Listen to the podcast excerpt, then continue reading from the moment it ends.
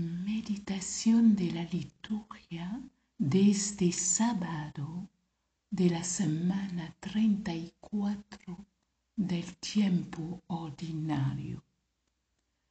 El Evangelio se encuentra en San Lucas capítulo 21 versículos 34 hasta 36.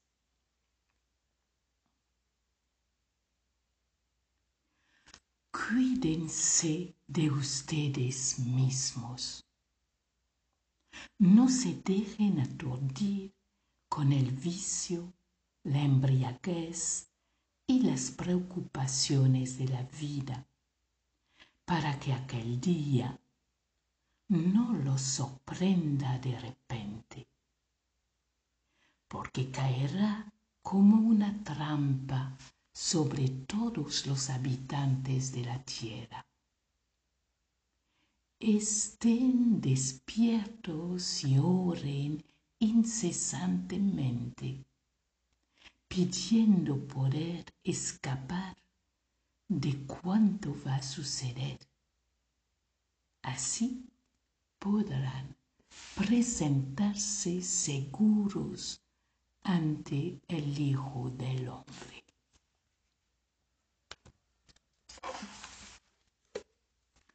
Mañana empezamos un nuevo año litúrgico.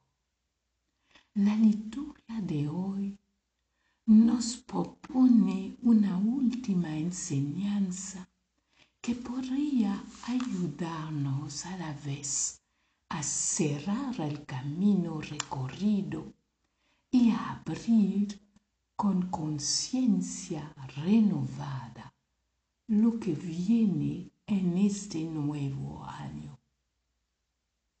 El reino de Dios está cerca. Se nos decía ayer, pero tan fácilmente podemos vivir distraídos y perder el rumbo de nuestra caminata de discípulos y discípulas del Nazareno. Cuídense de ustedes mismos. Ya no es necesario de falsos profetas para desviarnos del camino como se nos decía en el versículo 8 de este mismo capítulo de Lucas hace algunos días. En el Evangelio de hoy, el peligro la trampa viene de nosotros mismos, de nuestros estilos de vida, únicos responsables que pueden entorpecer nuestro corazón, nuestro espíritu, quitándole lucidez capacidad de discernimiento, capacidad de decisión para seguir de manera equilibrada nuestro camino de discipulado. Para no caer en la trampa de una vida mundanizada, Jesús nos propone el remedio de la vigilancia orante. Una vida con criterios mundanos en el consumo sin medida excesivo y egoísta de los bienes variados ofrecidos por nuestra sociedad, nos hace volver insensibles a las necesidades y dolores de nuestros hermanos y hermanas en humanidad.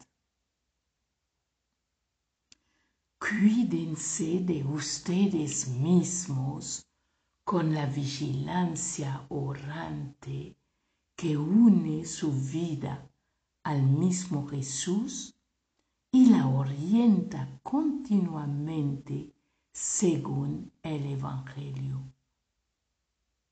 es el Espíritu del Señor que inspira nuestro caminar, pero somos nosotros los responsables de nuestras vidas y de las decisiones que nos toca asumir. ¿Qué es lo que hemos hecho de nuestra vida este año? ¿Y qué deseamos hacer de ella el año que viene? Trabajemos a lo que tiene valor de eternidad, nos dice Benito.